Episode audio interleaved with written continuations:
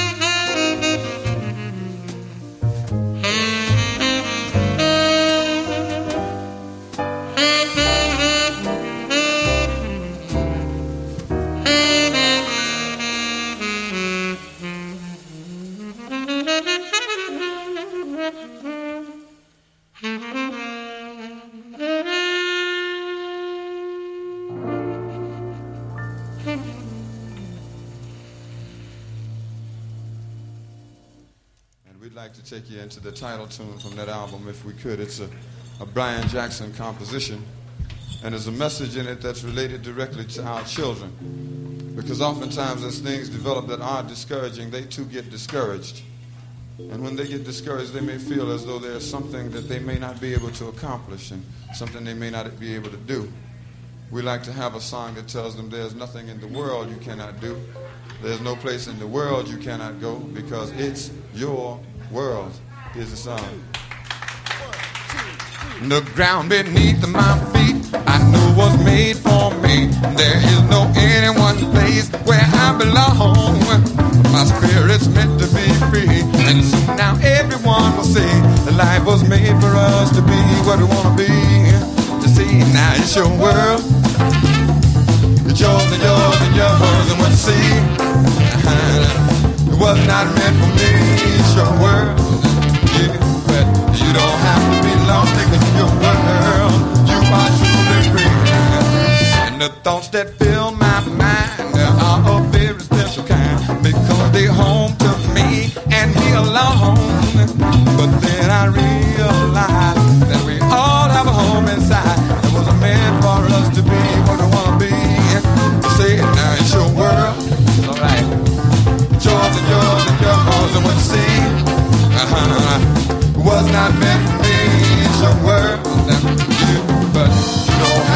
World,